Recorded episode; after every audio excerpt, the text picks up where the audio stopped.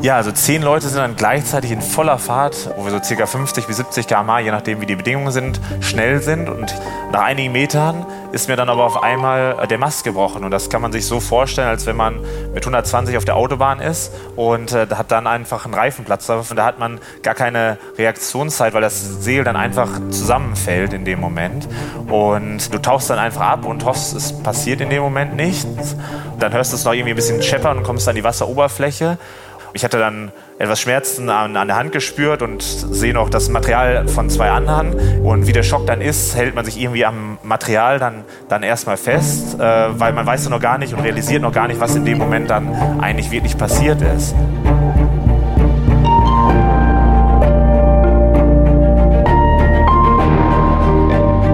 Helden der Meere. Der Blue Awareness Podcast mit Christian Weigand. Hallo und herzlich willkommen zu dieser Episode von Helden der Meere. Und dieses Mal wartet wieder eine Live-Episode auf euch. Aufgenommen wurde sie auf Norderney, wo ich den Profi-Windsurfer Dennis Müller interviewt habe. Alles weitere wird in dem Gespräch und in der Anmoderation deutlich. Und jetzt wünsche ich euch viel Spaß mit diesem Live-Podcast. Hallo und herzlich willkommen zu dieser Live-Episode von Helden der Meere. Zuallererst möchte ich euch alle an einen wunderschönen Moment im Meer entführen. Ich weiß nicht, wer sich von euch alles daran erinnert, wie ihr den Sonnenuntergang vom 23.12.2021 erlebt habt. Ich werde diesen Sonnenuntergang wahrscheinlich so schnell nicht vergessen. Ich habe letztes Jahr die lange Weihnachts- und Winterpause dafür genutzt, einen ausgedehnten Surftrip durch Portugal zu machen. Da fahre ich mit meinem liebsten Surfbuddy schon seit ganz vielen Jahren hin, weil wir da immer wieder extrem gute Wellen finden. Da gibt es einen Strand, der ist recht bekannt, weil es dort sehr gute Wellen gibt. Und dieser Strand, der ist so 400, 500 Meter lang und endet dann in so einer Felsformation, die ins Wasser läuft. Und über diesem Riff brechen extrem gute Wellen. Das Problem ist, dieser Spot ist nicht unbekannt und dementsprechend ist da auch schnell mal sehr, sehr viel los. Und am 23.12. war schon seit vielen Tagen eine extrem gute Vorhersage. Also haben wir uns gedacht, ah Mist, da wird die Hölle los sein. Vor allem, weil da ja auch alle Leute am nächsten Tag frei haben und den Abend noch mal ins Wasser springen wollen. Wir sind dann trotzdem mal hingefahren und direkt vorne am Strand, wo meistens weniger los ist als am Riff, waren schon 70, 80 Leute im Wasser. Und wir haben gedacht, okay, das kannst du heute völlig vergessen.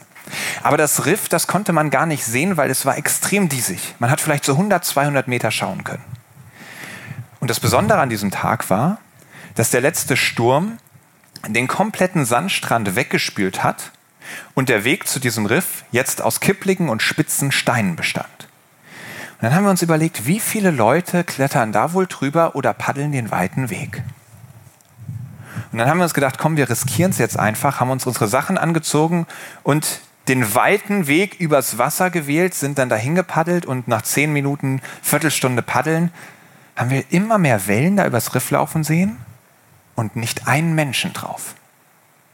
Und dann kamen wir tatsächlich dort an und waren die einzigen zwei Surfer an einem perfekten Tag zwei, drei Meter hohe Wellen, die sich so als 30, 40, 50 Meter lange Wände in diese Bucht reinschieben, genau in der richtigen Geschwindigkeit brechen, dass wir auf unseren Brettern da durchfliegen können. Und dann geht die Sonne unter. Und ich weiß nicht, ob euch das klar ist, aber je mehr Partikel in der Luft sind, umso intensiver wird ein Sonnenuntergang. Und an dem Tag, es war so diesig, der Himmel hat gebrannt. Und wenn ich eine Welle abgeritten war und voller Freude ins Wasser gesprungen bin, um zurückzupaddeln, bin ich genau auf diesen Sonnenuntergang zu. Und das Feuerrote im Himmel hat sich im Wasser wieder gespiegelt. Und das Einzige, was nicht rot geglüht hat, waren die Wellen, die auf mich zuliefen. Und darauf stand mein Surfbuddy, der voller Ekstase diese Wellen abgeritten ist. Und so ging das dann anderthalb Stunden. Und ihr könnt euch vorstellen, als wir dann zurückgepaddelt sind, war es stockduster und wir mussten so grob die Lichter von dem Ort anpeilen, bei dem wir ins Wasser gegangen waren. Ich hoffe, dieser Moment wird mir noch sehr lange in Erinnerung bleiben. Der hat mich wirklich fürs Meer begeistert. Und diese Begeisterung ist bei mir ein ganz zentraler Punkt. Ich habe 2018 damit angefangen, Vorträge zum Thema Meeresschutz zu halten. Und einer davon hat zum Beispiel gestern hier stattgefunden. Wer dabei war, weiß, mir geht es nicht darum, die Probleme der Meere noch einmal zu erklären, das wissen wir eh schon alle. Mir geht es darum, vom Wissen ins Handeln zu kommen.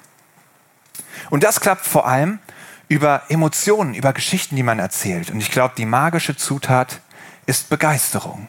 Das, was wir lieben, das wollen wir auch schützen. Und dann hatte ich irgendwann die Idee, warum nicht einen Podcast machen? Bei dem du nicht nur deine eigenen Geschichten erzählst, sondern mit den Menschen sprichst, die mich für die Meere begeistern. Und irgendwann im Januar 2021 ist die allererste Folge online gegangen von Helden der Meere. Und heute haben wir einen der Helden der Meere hier. Und zwar ein Local Hero.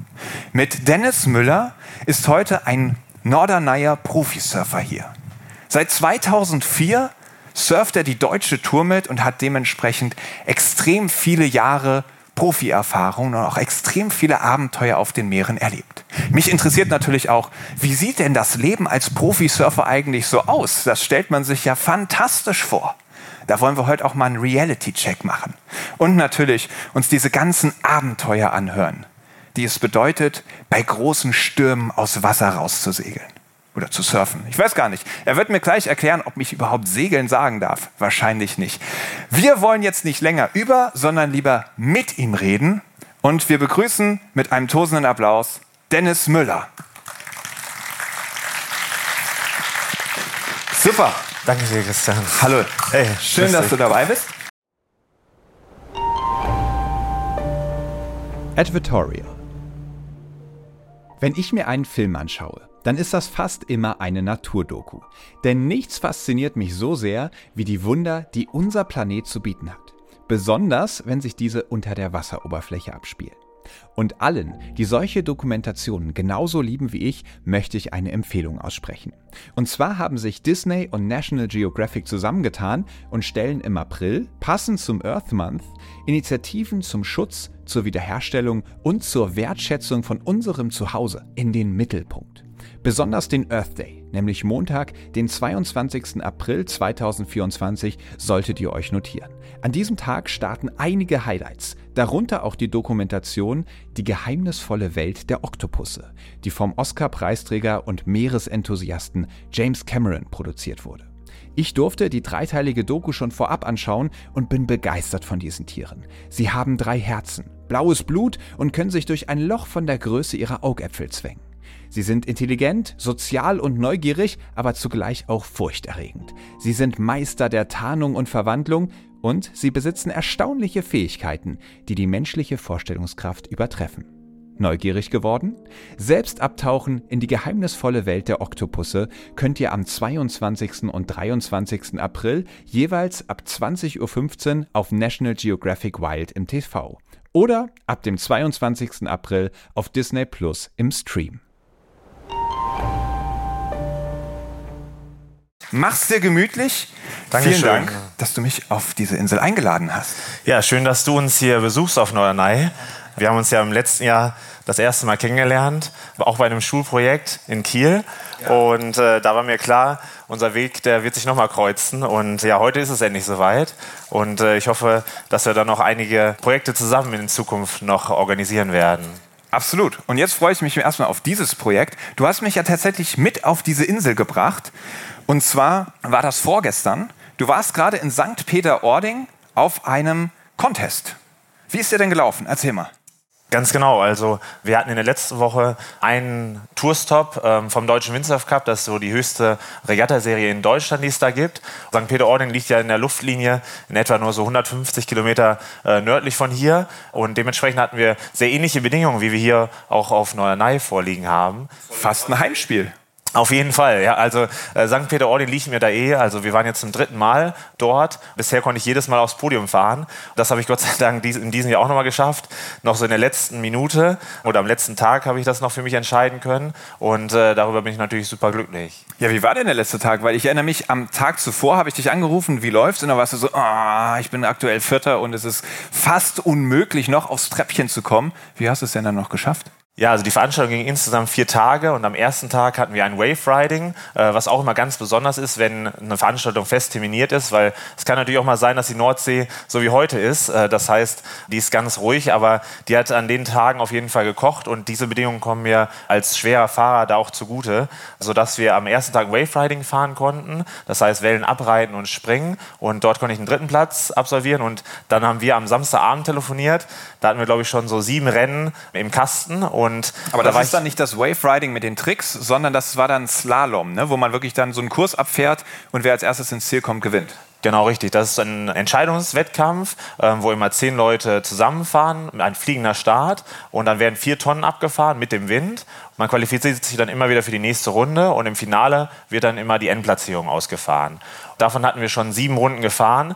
Ich war auf dem undankbaren vierten Platz dann in dem Moment äh, leider und auch sechs Punkte abgeschlagen zu dem dritten. Und ja, der Sonntag äh, spielte mir aber dann ganz gut in die Karten, denn äh, der Wind war der stärkste von diesen Vieren. Da kann ich eigentlich immer am besten performen. Und ja, vielleicht hast du mir da auch nochmal so den Anstoß gegeben. Jetzt hau nochmal einen raus und äh, natürlich die Family auch. Das hat dann echt noch gereicht, äh, dass ich noch auf den, aufs Podium fahren konnte und den dritten Platz dann erreicht habe. Meeresrauschen. In der Kategorie geht es darum, dass wir mal so richtig in deinem Alltag ankommen. Und bei einem Profisurfer stelle ich mir den Alltag so vor, wenn ein richtig fetter Sturm kommt, dann ist bei euch Go-Time. Dann geht's los. Nimm uns mal mit. Wie ist das denn, wenn sich so ein Sturm anbahnt? Wie erlebst du das? Auf jeden Fall. Also man, man denkt natürlich, ja, einen Sturm, den haben wir auch schon oft erlebt, aber äh, jeder Sturm ist einfach anders. Also die, die Bedingungen, das ist ja das Besondere an unserem Sport. Der Untergrund ist nicht immer gleich. Der Wind kommt aus unterschiedlichen Richtungen. Ähm, die Wellen sind mal klein, mal ist wenig Strömung, mal haben wir Riesenwellen, wo wir um, ums Überleben kämpfen in dem Moment. Das zeichnet unseren Sport schon mal einmal aus. Da kann ich mich noch sehr gut äh, daran erinnern, dass wir im letzten Jahr, äh, wo ich hier war, einen echt heftigen Sturm hatten, der mich dann auch wirklich an meine Grenzen gebracht hat. Und wir beobachten natürlich schon immer die Vorhersage mit den, mit den Locals, die hier vor Ort sind. Wann kommt endlich der nächste Sturm? Das ist natürlich nicht immer gut für die Insel, denn ähm, wie in diesem Frühjahr zum Beispiel war es dann so, dass dann auch leider viel Sand von der Dünenkette dann abgetragen wurde. Das ist natürlich kein, kein schöner Zeitpunkt, aber äh, solange wir den Sturm noch surfen können, nutzen wir das natürlich noch aus hier vorne am Januskopf.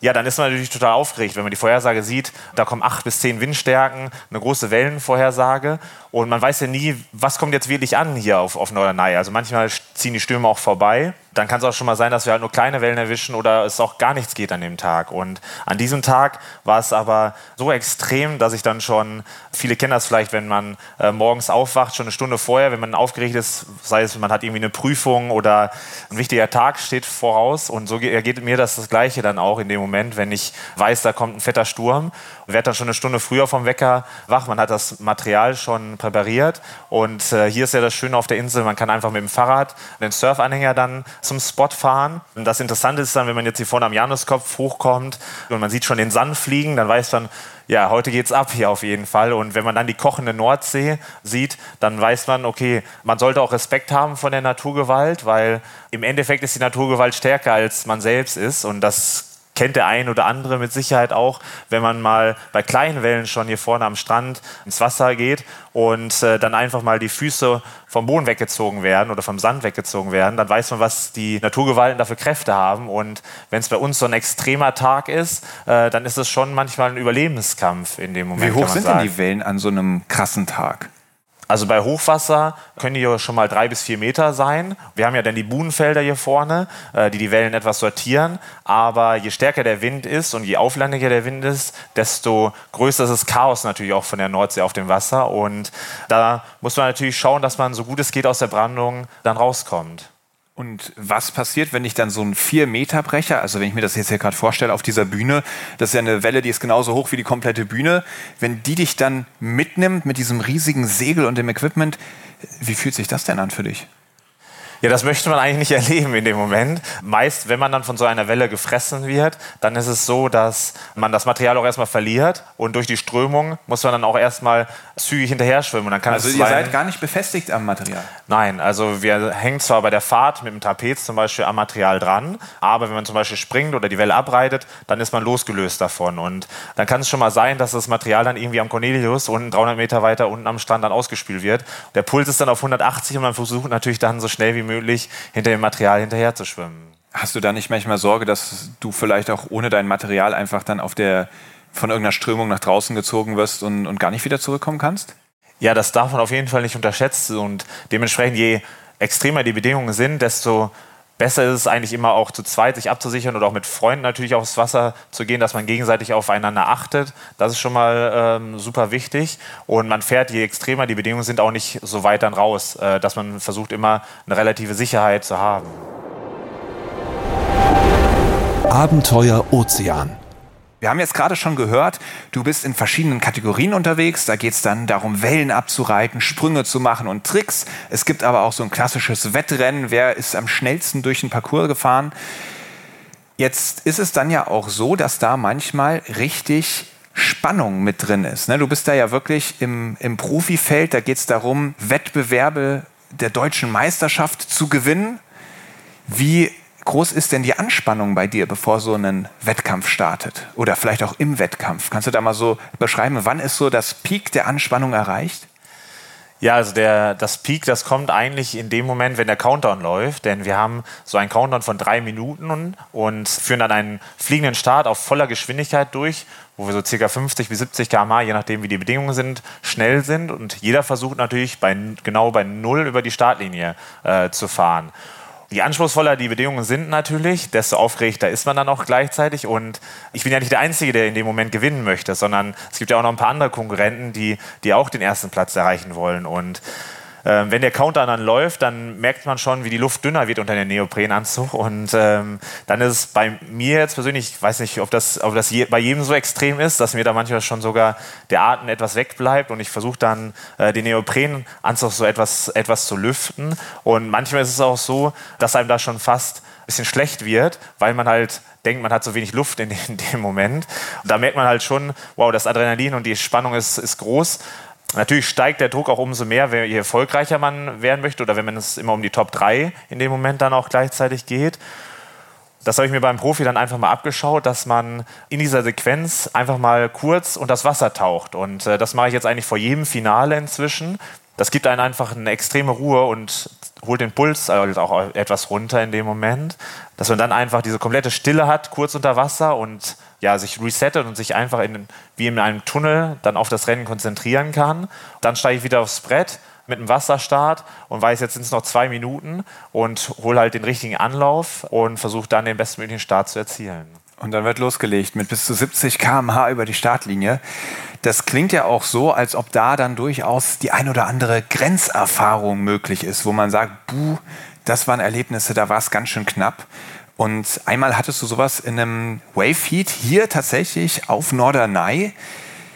Da bist du in ein Buhnenfeld gestürzt. Nimm uns mal mit in den Moment. Warum war das so kritisch? Ja, seit äh, 2004 sind wir dann hier in Wave Riding auch auf Norderney gefahren was natürlich ein ganz besonderer Zeitpunkt dann auch, auch ist, wenn, wenn der Wind dann so stark ist. Und durch die Wellen oder durch die Buhnen werden die Wellen ja etwas geordnet. Und ja, da war ich einfach unerfahren, als ich jetzt vielleicht jetzt heute bin und würde es vielleicht auch heute auch anders machen, aber äh, man hat dann halt alles riskiert in dem Moment, um die beste Performance zu zeigen und mich hat dann leider in dem Moment eine Welle gefressen und dann wird man schon wie in einer Waschmaschine durchgeschüttelt und durchgedreht und man verliert, weil unser Wasser jetzt hier nicht so klar ist wie am Mittelmeer zum Beispiel durch den Sand, schnell die Orientierung. Und eigentlich ist man nur so ein paar Sekunden unter Wasser, aber es kommt einem wie eine Ewigkeit in dem Moment vor, weil natürlich das Adrenalin hoch ist und der Puls immer mehr steigt, bis wenn man die Orientierung wieder an die Wasseroberfläche äh, bekommt. Und dann hatte ich einen Kontakt mit der Buhne in dem Moment und das ist halt ein Moment, den man eigentlich nicht erleben möchte, weil die Brandung, die zieht die Strömung halt wieder an den Strand und dann gibt es einen Unterstrom an der Buhne, die einen da wiederum rauszieht. Und genau das habe ich halt gespürt und deswegen kam ich auch relativ langsam erst wieder an die Wasseroberfläche, ohne viel Puste mehr. Und ja, da war ich schon froh, dass ich dann später wieder an der Wasseroberfläche war und auch an Land dann war, äh, um den Puls wieder runter zu, zu bekommen. Wow. Für alle ZuhörerInnen, die das vielleicht nicht wissen, eine Buhne, das sind diese Pfähle oder Steine teilweise auch, die, die vom Strand so gerade ins Wasser laufen und auch eben so ein bisschen diese Strömung unterbrechen sollen. Aber genau an diesen Buhnen entsteht dann immer auch so, ja, wie so eine kleine Wasserautobahn, wo das Wasser dann, was durch die Wellen an Land gedrückt wird, dann eben entlang dieser Buhnen wieder nach draußen geht. Und da entstehen dann, wie du schon richtig sagst, gerade wenn oben das Wasser Richtung Land drückt, manchmal diese gefährlichen Unterströmungen. Eine weitere ziemlich haarige Situation hast du ja in Australien erlebt, südlich von Perth. Magst du uns mal den Ort beschreiben, an dem das passiert ist? Gerne, ja. Also ich habe da meinen äh, Sponsor in Margaret River, das ist südlich von, von Perth, ganz im Südwesten Australiens. Oh ja, ähm, Margaret besucht. River, gutes Stichwort, kann ich auch was zu sagen. Also wer sich fürs Wellenreiten interessiert, der kennt diesen Spot. Wirklich ein Riff, wo extrem heftige Wellen brechen. Also da ist, macht auch die Wellenreittour immer einen Stop. Und das ist wirklich, wo die besten Profis der Welt auch manchmal am Ende zugeben, da hatten wir den Neo ganz schön voll, weil das ist einfach heftig, was da an Wellen auf dieses Riff sich entlädt.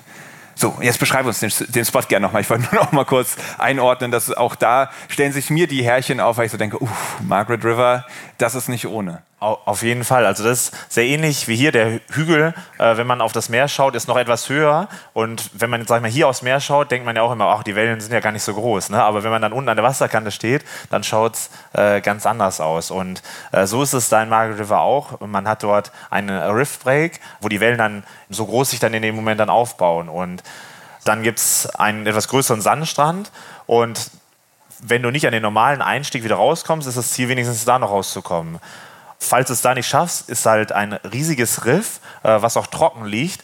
Und die, die Locals dort vor Ort haben halt gesagt, das ist der schlechteste Punkt, um dort irgendwie an Land zu kommen, weil dann strandest du halt einfach auf diesem Riff. Da kommst du halt nicht glimpflich wieder an Land. Und äh, das ist eine einzige Chance, wenn du halt dort bist, ist, dass du halt einmal mit der Strömung um dieses Riff herumschwimmst. So etwa zwei Kilometer sind das. Genau, richtig. Das äh, ist schon ein extrem weiter Weg. Und dann zeigst du ihm erstmal einen Vogel, weil du denkst, das, äh, das kann doch nicht sein jetzt. Du weißt ja auch, du bist jetzt hier nicht an der Nordsee, wo ein paar Seehunde rumschwimmen, sondern da schwimmen ja auch ein paar andere Meerestiere äh, herum in Australien, die dir ja grundsätzlich nichts tun, aber im Hinterkopf hast du die natürlich. Klar. Und ja, wie der Tag das so wollte, mein erster Tag vor Ort, es war so leicht bedeckt wie heute. Und äh, dann ist etwas Nieselregen gestartet und das hat den Wind dann komplett zum Einschlafen gebracht. Und die Locals hatten das schon gesehen, sind dann noch mit den letzten Wellen reingefahren. Und ja, ich als schwerer Fahrer habe es dann mit dem kleinen Material eh schon etwas schwieriger und habe mich dann versucht irgendwie an den Strand zu kämpfen.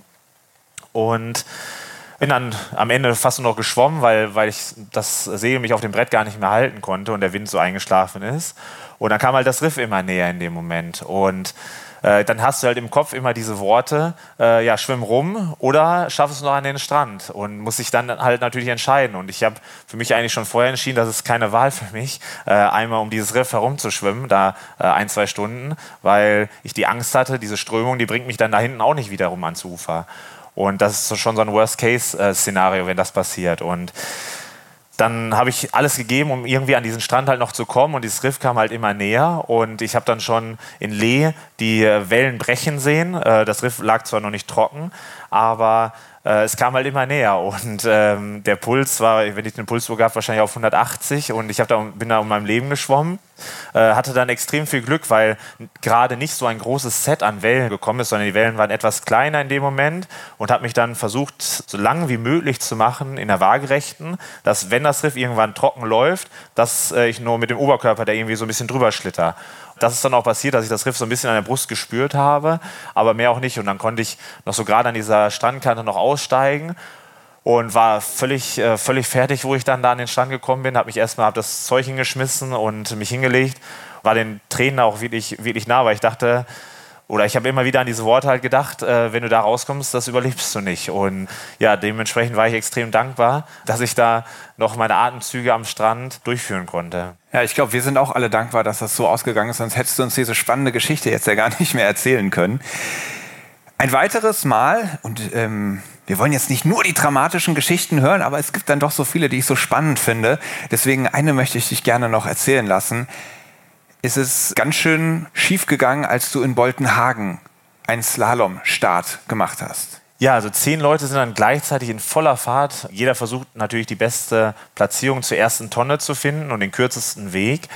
Normal hält das Material auch immer. Wir, wir checken das und nach einigen Metern ist mir dann aber auf einmal der Mast gebrochen. Und das kann man sich so vorstellen, als wenn man mit 120 auf der Autobahn ist und äh, hat dann einfach einen Reifenplatzer. Vielleicht hinten kann man es noch kontrollieren, vorne ist es dann schon schwieriger und das möchte eigentlich keiner erleben. Und da hat man gar keine Reaktionszeit, weil das Segel dann einfach zusammenfällt in dem Moment. Und man stürzt dann einfach ins Wasser und taucht ab hofft natürlich nicht, dass da gleich noch jemand kommt, der da drüber fährt. Und ich hatte einen äh, ganz guten Start in dem, in dem Moment, also dass die Angst natürlich dann da war, dass da noch jemand kommt. Und du tauchst dann einfach ab und hoffst, es passiert in dem Moment nichts. Dann hörst du es noch irgendwie ein bisschen scheppern und kommst an die Wasseroberfläche. Und wie der Schock dann ist, hält man sich irgendwie am Material dann, dann erstmal fest, äh, weil man weiß ja noch gar nicht und realisiert noch gar nicht, was in dem Moment dann eigentlich wirklich passiert ist. Ich hatte dann etwas Schmerzen an, an der Hand gespürt und sehe noch das Material von zwei anderen. Denen ging es zum Glück auch, auch Gott sei Dank gut. Aber bei voller Geschwindigkeit, wie du schon sagst, zwischen 50 und 70 km/h, kann das Ganze natürlich auch anders ausgehen. Und wir haben auch scharfe Gegenstände wie eine, eine Finne. Wenn die einen erwischt, dann, dann schaut es da nicht so gut aus. Das kommt zum Glück fast nie vor. Auch solche Kollisionen bleiben wir meist immer von verschont. Aber meine Hand war zwar dann gebrochen, aber das war noch so das äh, Minimum-Szenario, äh, was da hätte passieren können an dem, an dem Tag. Was trägt man da an Schutzkleidung? Hattest du einen Helm auf, dass zumindest dir nicht so eine Finne mit 50 km über, über den Kopf fährt? Oder? In, inzwischen schon haben wir solche Sicherheitsvorkehrungen, weil wir auch ähm, beim Vollwindsurfen noch etwas mehr Risiko in dem Moment haben. Dementsprechend tragen wir Schwimmwesten und auch einen Schutzhelm, ähm, was ich aber auch jedem empfehlen kann, weil das hat man ja auch damals gesehen beim, beim, beim Skifahren oder wo das mit zum Beispiel Michael Schumacher passiert ist. Seitdem trägt ja auch jeder einen Helm beim Skifahren und dementsprechend kann ich es beim Wassersport auch jedem empfehlen, weil man einfach die Gefahr nicht unterschätzen darf. Ja, sehe ich übrigens ganz genauso. Beim Wellenreiten ist das noch überhaupt nicht angekommen. Da gibt es ein ganz paar Exoten, die machen das. Und ich gehöre mittlerweile auch dazu, weil ich mir denke, viel zu schade, wenn ich jetzt, wenn das die letzte Surf-Session gewesen sein soll. Und dann sehe ich lieber ein bisschen blöder aus. Eig eigentlich merkt es noch nicht mal jemand und bin dafür sicher unterwegs. Deswegen freut mich sehr zu hören, dass es auch ähm, im Windsurfen schon bei den Profis en vogue ist. Dann dauert es ja meistens nicht so lange, bis das dann auch auf die restlichen SurferInnen abfärbt. Jetzt haben wir ja schon so einige Geschichten gehört, wo man sich vielleicht so denkt, uh, da möchte ich aber nicht in deine Haut gesteckt haben. Hast du denn auch so ein paar Highlights, wenn du so auf deine Karriere zurückblickst, wo du sagst, boah, das waren unvergessliche Momente? Ja, auf jeden Fall. Also hier auf Norderney ist es so, ähm, natürlich äh, mit den Seehunden so nah zu sein. Das ist auf jeden Fall ein, ein Highlight für mich, mit den Meerestieren so eins zu sein. Und die sind halt auch immer super neugierig hier auf der Insel. Das ist was ganz Besonderes, auch wenn man zum Beispiel auf der, auf der Wattenseite äh, surft und dann bei Niedrigwasser die Sandbänke rauskommen. Dann sind die Seehunde immer sehr, sehr neugierig und äh, dann halt auch besondere Tage einfach mit Freunden. Kann den Wind zwar im Einzelsport, aber es ist immer toll, sich mit anderen äh, die Wellen zu teilen und auch gegenseitig auch auf sich zu achten. Ja, das waren so die Erlebnisse hier vor Ort, aber auch in, in Übersee äh, gibt es natürlich tolle, tolle Tiere, mit denen man da auf dem Meer unterwegs ist, wie zum Beispiel in Australien. Dort bin ich mit Delfinen gesurft. Oder in Südafrika gibt es verrückterweise zum Beispiel Pinguine. Das denkt man eigentlich gar nicht, aber das Wasser ist da relativ kalt. Da tummeln sich sogar ein paar Pinguine, die dann auch teilweise die Wellen mit absurfen. Ähm, da kann man, glaube ich, sein Leben lang äh, von erzählen. Und du hast ja auch ein ganz besonderes Idol. Magst du uns mal davon erzählen? Ja, also äh, mein Traum war es natürlich schon immer als Kind, äh, Profi-Windsurfer zu werden. Und äh, mein Vater ist schon, schon früher gesurft, mein großer Bruder, und dann bin ich da auch in die Fußstapfen getreten. Und wie man es so als Wassersportler kennt, waren wir immer jedes Jahr auf der Wassersportmesse der Boot in Düsseldorf. Und damals waren auch schon die ganzen Windsurf-Stars zum Greifen nah. Da hat man sich dann Autogramme geholt von den Stars und da gab es zum Beispiel Björn Dunkerbeck, ist vielleicht dem einen oder anderen äh, noch ein Begriff, oder Robbie Nash zum Beispiel. Und da habe ich zu Hause noch so ein riesen Poster mit einem Foto mit ihm zu Hause, mit einem Autogramm. Und man hat sich das auf, auf die Cap und aufs T-Shirt, ein Autogramm halt geholt. Es gab einen riesen Wirbel, wo halt mehrere hundert Leute um ihn herum standen. Und ja, zu dem Zeitpunkt war ich vielleicht sechs, zwischen sechs und zehn und da denkt man natürlich noch nicht, dass man mit dem vielleicht irgendwann auch mal äh, zusammen auf einen, äh, Kurs ist und mit ihm um die Bojen fährt. 2011 bin ich dann äh, oder Anfang 2011 bis 2012 bin ich einmal die professionelle Windsurf-Tour komplett mitgesurft und konnte dann noch mit Björn Dunkerbeck gleichzeitig an den Start gehen und mit ihm um die Tonnen fahren. Und das ist äh, für mich ein, ein, eines der größten Highlights überhaupt gewesen. Das ist der größte Sportler, den es, glaube ich, äh, insgesamt auf der ganzen Welt gibt. Es gibt, glaube ich, keinen Menschen, der mehr Weltmeistertitel 46, glaube ich, hat als er. Und ein Riesenidol. Und dann konnte ich noch mit ihm wirklich an die Startlinie gehen. Da ist auf jeden Fall ein Traum wahr geworden damals. Und was ist er für ein Typ?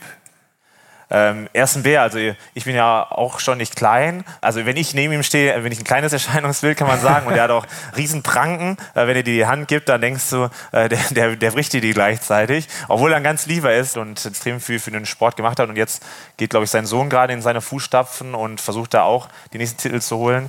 Also ein, ein ganz äh, besonderes Erlebnis für mich, wo ich auch äh, immer gerne dran zurückdenken werde. Und wer von euch beiden hat dann die bessere Platzierung belegt? Das äh, weiß ich gar nicht mehr. Natürlich, ich, also er, er war auf jeden Fall äh, damals auch noch in den Top 3 oder Top, Top 5 noch. Das waren zwar so seine letzten Jahre seiner Karriere. Es könnte sein, dass ich ihn vielleicht einmal geschlagen habe auf, auf Sylt, da ist ja auch immer ein Weltcup.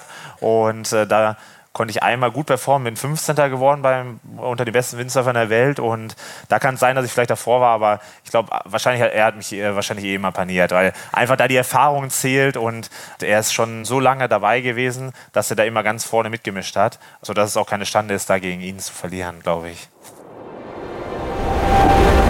Logbucheintrag in der Kategorie Logbucheintrag geht es darum, unseren Gast etwas besser kennenzulernen. Wir wollen ein bisschen erfahren, wie Dennis tickt und wie das eigentlich alles so gekommen ist. Ich meine, gab es da für dich mal so einen Scheidepunkt, wo klar war, werde ich jetzt Profisurfer oder nicht?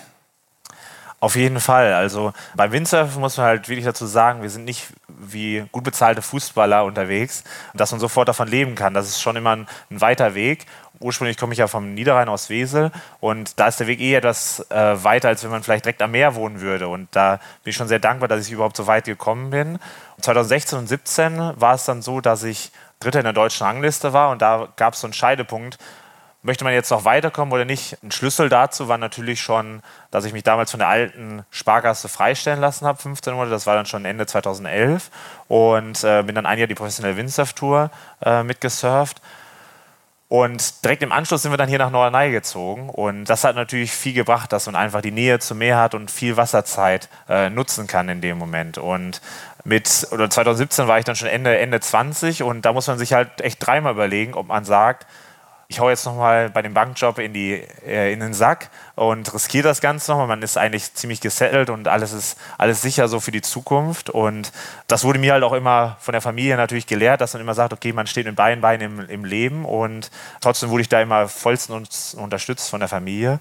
Und dann habe ich das trotzdem wirklich gewagt und habe den, den Job mit meiner Freundin gecancelt und ähm, wir haben dann ein Projekt gestartet, ein Lifestyle-Windsurf-Projekt äh, und ja, das ging Ende 2018 dann los. Äh, seitdem bin ich wirklich professioneller Windsurfer, dass ich das hauptberuflich machen darf, dass es wirklich schon wieder einen anderen Job irgendwie nachgehen muss. Und jetzt ist schon das, das vierte Jahr inzwischen, was läuft. Darüber bin ich sehr dankbar und äh, ja, hoffe, dass es noch, noch, noch viele Jahre gibt, wo ich dieses Leben leben darf, äh, wie es jetzt ist. Jetzt hast du gesagt, ein Lifestyle-Profi-Surf-Projekt. Ich glaube, ihr nennt das Ganze eine Reise mit dem Wind. Worum geht es da? Um Lifestyle oder um Profisurfen? Es ist eine Kombination aus beiden, denn von den Wettkämpfen allein können wir nicht leben. Das heißt, ich habe tolle Sponsoren hier auf der Insel, die mich bei diesem Projekt mit unterstützen. Und äh, damals war es dann auch so, wir haben irgendwie nach einem Namen gesucht für dieses Projekt. Der eine oder andere kennt vielleicht den Matthias Möckel von der Weißen Düne, die hat mich damals auch unterstützt. Da habe ich dann irgendwann abends eine SMS von ihm bekommen. Eine Reise mit dem Wind, so einfaches Marketing. Darüber sind wir freuen wir uns natürlich mega, weil das äh, ein Name ist, der perfekt einfach zu uns passt, zu unserem Konzept. Das heißt, diese Lifestyle-Komponente ist quasi auch fürs Marketing da. Auf jeden Fall. Es gibt äh, mehrere Bausteine, wie ich da aufgestellt bin. Es ist das, das professionelle Windsurfen mit den Wettkämpfen. Dann machen wir auch oder schreiben wir Reiseberichte für unterschiedliche Magazine, was auch super viel Spaß macht. Wo wir im letzten Jahr zum Beispiel auch so eine Fahrradtour gemacht haben hier der, zu den ostfriesischen Inseln. Dann gehört natürlich das Social Media auch mit dazu und unterschiedliche Videos, Marketingkampagnen mit den Unternehmen hier von der Insel. Ja, so funktioniert das Konzept, Gott sei Dank. Aber man muss auch sagen, nur weil wir auch unseren Fixkostenapparat da komplett reduziert haben, das heißt, wir haben seit, seit vier Jahren eigentlich keine feste Wohnung mehr, sind im Sommer immer hier, wo meine Freundin und ich auch, oder meine Freundin dann fest arbeitet im Sommer. Und äh, die Rest der Zeit sind wir halt viel unterwegs, auch mit dem Bulli zum Beispiel oder mit dem Fahrrad. Ja, das macht extrem viel, viel Spaß und äh, so klappt das Ganze dann. Also das heißt, dieser Reality-Check, Profi-Surfer bedeutet nicht nur den ganzen Tag Essen, Surfen, bis nichts mehr geht und dann schlafen, sondern da steckt noch viel, viel mehr dahinter. Auf jeden Fall, ja. Also man denkt das ja immer nur so. Also ich sag mal, früher hatten die Surfer vielleicht nicht so den besten Ruf. Da ging es eigentlich nur um, um Surfen, Party und äh, Schlafen und ein bisschen Essen so quasi. Äh, das ist aber ganz anders. Wir sind da schon sehr professionell unterwegs und dann ist man auch gleichzeitig auch noch sein eigener Manager. Das heißt, äh, jede Reise, äh, jede Regatta, das organisieren wir halt alles selbst. Und wenn man da mal zu Musikern oder, oder Fußballern rüberschaut, da gibt es einen Manager, da gibt es Physiotherapeuten, die haben dann komplett einen gesettelten Tag, der komplett durchgeplant ist. Aber das managen wir alles selbst und das ist auf jeden Fall nicht wenig Arbeit. Und wie ist da so die Perspektive? Du sagst jetzt schon, du bist jetzt im vierten Jahr voller Profisurfer, also hauptberuflich. Hast du auch eine Perspektive, wie das Ganze weitergeht? Wie viele Jahre bist du noch Profisportler oder bist du jetzt schon dabei, so ein bisschen andere Standbeine aufzubauen? Auf jeden Fall. Und das ist mir auch sehr wichtig, weil mir zum Beispiel die Nachwuchsförderung extrem viel Spaß macht. Und äh, mir lag das immer am Herzen, weil ich mein, zum Beispiel damals meinen großen Bruder hatte, der mich immer supportet hat und auch mit ans Meer gebracht hat. Und das möchte ich eigentlich auch der Jugend weitergeben. Vielleicht nicht als Bruder, aber als, als Mentor und als Trainer dann in dem Moment. Dementsprechend mache ich hier inzwischen ein Kids-Camp, was dieses Jahr auch nochmal ein zweites Mal stattfinden wird, ähm, wo wir eine Jugendförderung für die Insel organisieren. Und das macht mir halt super viel Spaß. Bei den Kids siehst du halt das Strahlen in den Augen, wenn die geflasht sind von der Geschwindigkeit vom, vom Windsurfen. Das gibt mir halt am meisten zurück und da kann ich auch in Zukunft dann ein bisschen kürzer treten bei den Wettkämpfen und sagen, okay, da investiere ich mehr Zeit drin in die Nachwuchsförderung. Genauso habe ich dieses Jahr viel für den Verband inzwischen schon, für den deutschen Vollnachwuchs im Windsurfen äh, gearbeitet und habe die zu unterschiedlichen Trainingscamps dann begleitet. Das sind so Sachen, die werde ich dann in Zukunft ausbauen. Ja, dann hoffe ich, dass es das Projekt Eine Reise in den Wind einfach weitergeben wird. Eine Frage, die würde mich noch interessieren. Jetzt sind wir ja quasi schon bei der Zukunft angekommen, aber noch mal einen Blick zurück in die Vergangenheit. Ich meine, du wohnst seit neun Jahren auf Norderney. Wie bist du, wie seid ihr denn eigentlich hier gelandet?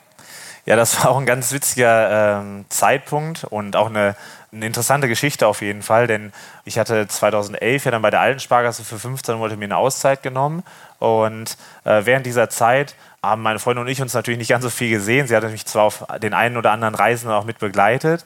Und dann haben wir ein Entspannungswochenende hier auf Norderney zusammen erlebt. Und ich kann mich noch genau an den Moment erinnern. Dann saßen wir äh, am Weststrand und haben da auf der Wiese gechillt und habe dann den Vorschlag gemacht, lass uns doch einfach mal in die Sparkassenfiliale äh, stiefeln und mal schauen, wie die ausschaut. Und ich wusste schon, dass sie so ein bisschen maritim eingerichtet ist. Und dann sind wir an diesem Freitagnachmittag in die Filiale ähm, und der Filiale hat mich damals dann angesprochen und fragte mich, ob er uns irgendwie weiterhelfen könnte. Und ich habe ihm dann daraufhin erwidert, nee, wir wollen uns nur mal umschauen. Und er meinte dann, aber nicht am Wochenende die Bank ausrauben. Und äh, ich habe dann gesagt, nee, nee, ich könnte mir vorstellen, hier zu arbeiten. Und wie der Zufall es dann will, hat die, die Sparkasse damals dann echt jemanden gesucht. Und äh, ich wollte aber eigentlich noch mal eine Weltreise so ein bisschen weiterführen und, und die professionelle Windsurftour mit surfen. Und dann sind wir uns nach mehreren Gesprächen Gott sei Dank einig geworden. Und ja, acht Monate später, das war dann im Januar 2013, ähm, sind wir dann wirklich hier auf die Insel gezogen. Ähm, für mich immer noch eines der größten Highlights meines ganzen Lebens, hier wirklich leben zu dürfen. Denn es gibt, glaube ich, kaum bessere Windsurf-Spots oder Wassersport-Spots in Deutschland als äh, ist. Am Abgrund der Meere. Wie es der Name dieser Kategorie schon sagt, geht es hier darum, die Abgründe der Meere zu beleuchten. Welcher der Abgründe oder welche Problematiken sind dir denn besonders stark aufgefallen? Du hast ja extrem viel Zeit auf dem Wasser verbracht.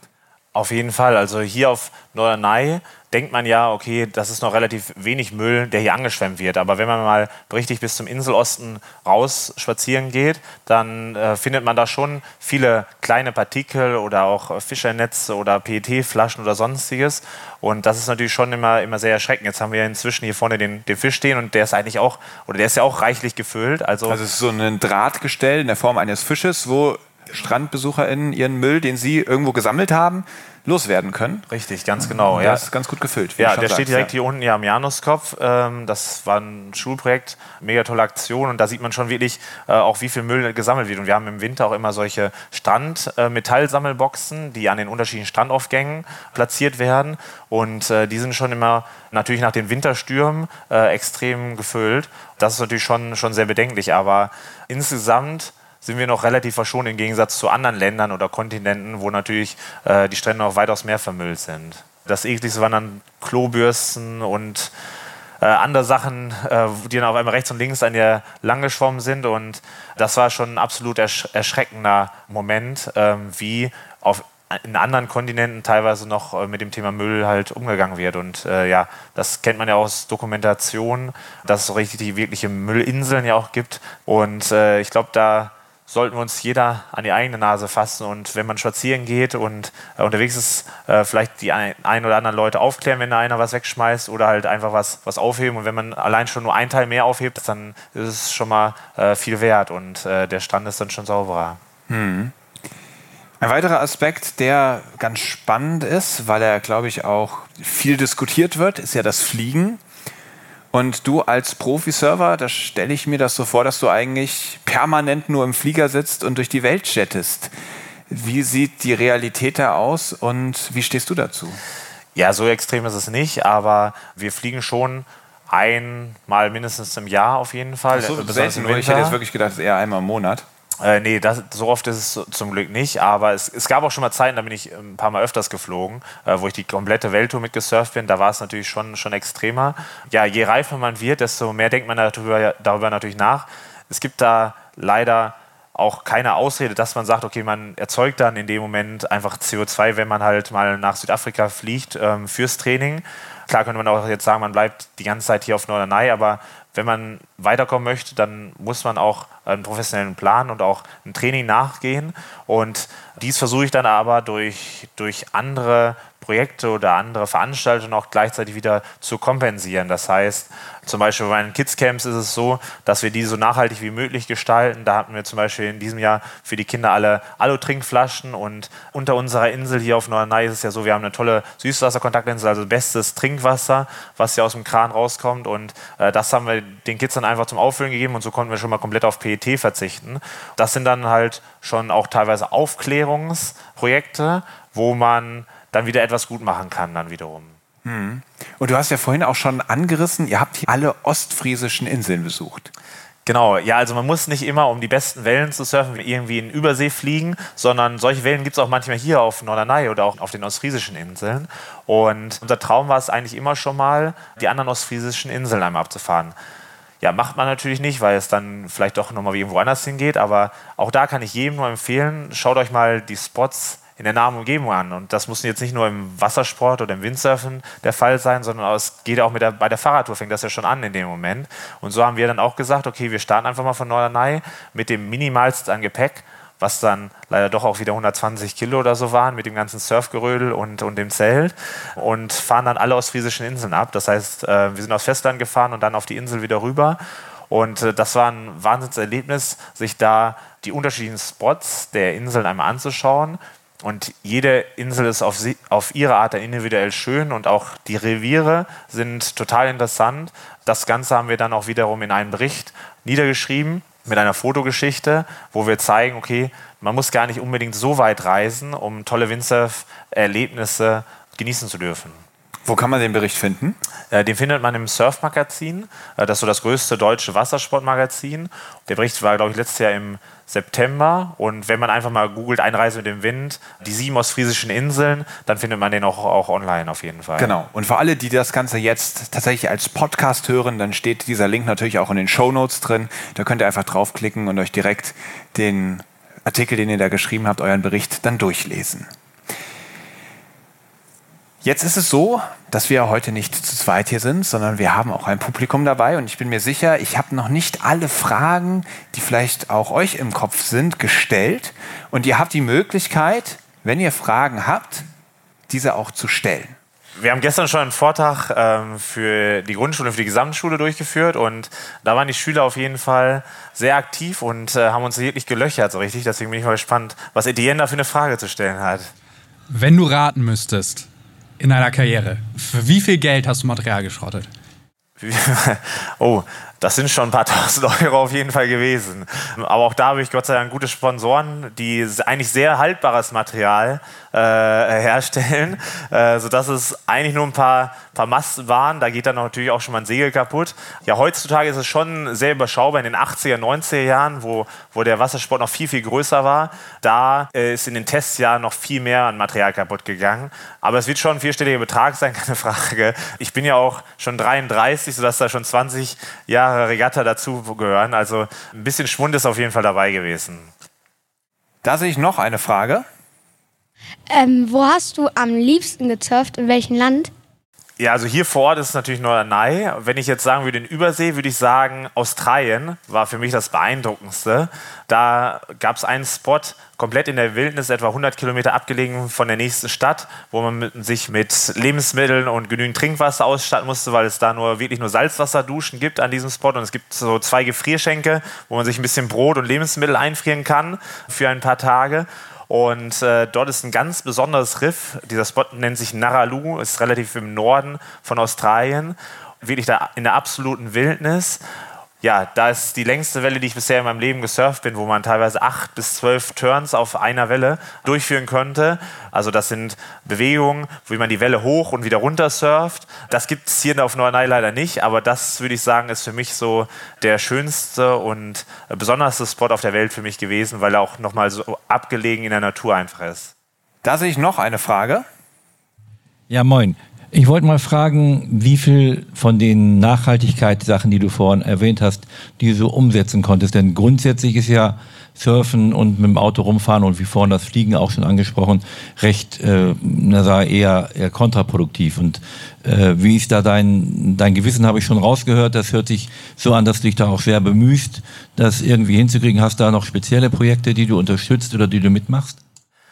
Auf jeden Fall. Also in erster Linie finde ich es am wichtigsten, auch der Jugend oder der nächsten Generation auch nochmal weiterzubringen. Hier auf der Insel sind die Kinder da schon sehr gut aufgeklärt, muss man auch wirklich sagen. Das ist so eine Herzensangelegenheit einmal. Ähm, natürlich kann ich nicht die, die Welt verändern und ich kann auch nicht äh, die Reisen mit meinem Bulli extrem reduzieren. Ich versuche das schon bewusst inzwischen zu steuern, welche Reise gehe ich da wirklich auch nach oder halt auch, wie gesagt, so eine Fahrradgeschichte zu machen, um das auch anderen Leuten näher zu bringen. Hör mal, ihr müsst nicht unbedingt auf die Kanaren fliegen, sondern ihr könnt einfach in der nahen Umgebung eure Seen mal abfahren und äh, da auch ganz neue äh, Spots für einen selbst finden. Dann gibt es halt auch so einen, einen Punkt, das CO2 wieder zu kompensieren meiner Reisen. Und da arbeite ich gerade an einem Konzept äh, mit einem Partner hier auf der Insel zusammen, dass wir den CO2, den ich aktuell oder die Fußstapfen, die ich da aktuell setze, dass ich dieses CO2 dann auch kompensieren kann. Da bin ich natürlich auch auf gute Partner angewiesen und habe da auf jeden Fall extrem viel Herzblut, will ich da auch reinstecken, um sowas in Zukunft weiter zu verfolgen. Ja, du hast gerade was gesagt, da möchte ich dich korrigieren. Du hast gesagt, ich kann natürlich die Welt nicht verändern, nicht retten. Das können wir natürlich schon. Das muss ja nicht immer sein, dass man das alleine komplett schafft, sondern dass man seinen Teil dazu beiträgt. Und gegenüber von diesem Fußabdruck, von dem ja ganz häufig gesprochen wird, ja klar, egal was wir tun, ob wir Profisurfer sind oder Vortragsredner oder was auch immer, wir alle werden unsere Fußspuren hinterlassen, die konnotiert sind mit dem negativen Einfluss, den wir auf unsere Umwelt haben. Dem Ganzen gegenüber steht aber das Konzept vom Handabdruck. Denn wir hinterlassen ja nicht nur negative Spuren auf diesem Planeten, sondern wir haben auch die Möglichkeit, unsere Umwelt zu gestalten und etwas Positives zu schaffen. Und das können so Sachen sein wie zum Beispiel ein Kidscamp zu machen, wo ganz viele junge Menschen wirklich für die Meere begeistert werden. Für mich war das Surfen, der Wassersport wirklich das Element, was in mir den Schalter umgelegt hat zu, nee, nee, nee, das liegt mir am Herzen, ich möchte hier was dran verändern. Das hat diesen Prozess losgetreten. Und deswegen glaube ich, gerade mit, diesen, mit dieser Bildungsarbeit, die du machst, wo du das weitergibst und die Menschen wirklich für die Meere, für den Wassersport begeisterst, dass das deinen Handabdruck ganz immens in die Höhe treibt und dadurch auch einen riesen positiven Einfluss auf diese Welt hat. Also das wollte ich nochmal so erwähnen. Ja, wir geben auf jeden Fall da unser Bestes und ähm, vielleicht kommst du auch nächstes Jahr nochmal dazu. Das war, da hatten wir schon mal die Idee zusammen und äh, das wäre natürlich auch grandios, weil die Expertise, die du da hast im, im Thema Meeresschutz, können wir da natürlich da auch ganz vielen Nachwuchswassersportlern weitergeben. Und ich denke, das wäre eine Riesenbereicherung auf jeden Fall. Ja, sehr, sehr gerne. Und jetzt kommen wir in unsere letzte Kategorie. Ebbe oder Flut. Ich stelle dich jetzt vor eine Entweder-Oder-Auswahl und du sagst einfach, was dir am besten gefällt. Sturm oder Flaute? Sturm.